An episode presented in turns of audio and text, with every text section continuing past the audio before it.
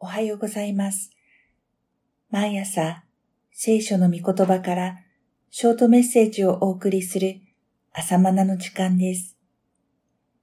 今日の御言葉は、ペテロの第二の手紙第三章九節です。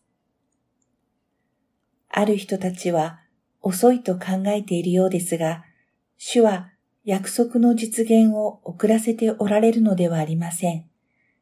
そうではなく、一人も滅びないで、皆が悔い改めるようにと、あなた方のために忍耐しておられるのです。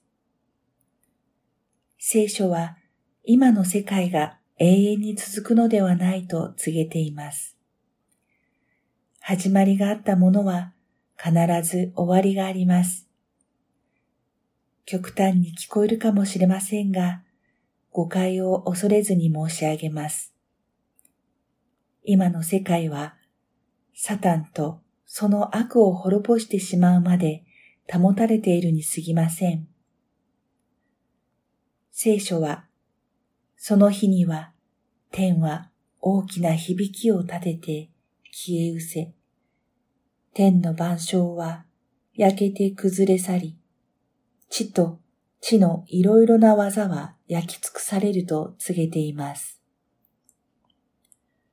この世界は神の御言葉によって創造され、神の御言葉によって保たれているに過ぎません。光あれと神が言われると、光が存在するようになったように、終わりの時も消え失せよと言われれば、万物は焼けて崩れ去るのです。神の最終目的は、義の住む新しい天と新しい地の完成です。この実現を私たちも待ち望んでいるのですが、その用意ができたなら、今の世は焼き崩れ去るのだというのです。しかし、これを認めない人々がいます。彼らは、キリストの来臨の約束はどこにあるのか、先祖たちが眠った時からこの方、何事も想像の始めからのままではないかと主張し、芳醇な生活を正当化します。イエス様が再び来ると予告されてもう2000年も経つので、人の目には神の約束は保護になったように見えます。神のご計画は変更されたのでしょうか？それに対して聖書は答えています。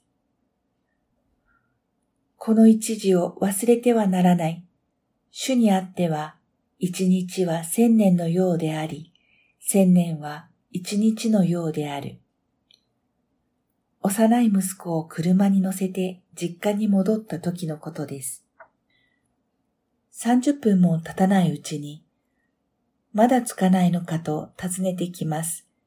今、高速道路に入ったばかりです。大人はあと8時間ぐらいかなと答えますが、幼児にはそれがとても長く感じられるわけです。また、昆虫のかげろうですが、朝に生を受け、夕方に死んでしまうかげろうにとって、一日が彼の一生です。注釈です。正確には、幼虫の時代を入れると一日ではありませんが、成虫としては一日です。かげろうは、儚い命の象徴として用いられます。注釈終わります。そこで人間の男女が婚約して一年後に結婚するのを知ったカゲロウは、自分の生涯の365回分も待っている人間の感覚は理解できません。でも、婚約中の男女には一年はあっという間です。このように、霊的な感覚と人間的な感覚は次元が違います。神の時間概念と人間のそれとは違います。ですから、私はすぐに来ると言われた主の約束を侮ってはなりません。今日の御言葉にあるように、神は約束の実行を遅らせておられるのではありません。ただ一人として滅びず救いを得るようにと待っておられるのです。この世界を終わらせるにあたり、福音がすべての人々に伝わるように待っておられます。それから終わりが来ます。この場合、忍耐しておられるのは、福音を伝えるクリスチャンたちに対してです。私たちは神の約束の完成を待ち望みつつ、かつ福音を伝えることによって早めることになります。そのことを次の聖句は言っているのです。そのようにして神の日の来るのを待ち望み、その日の来るのを早めなければなりません。三章十二節新海訳。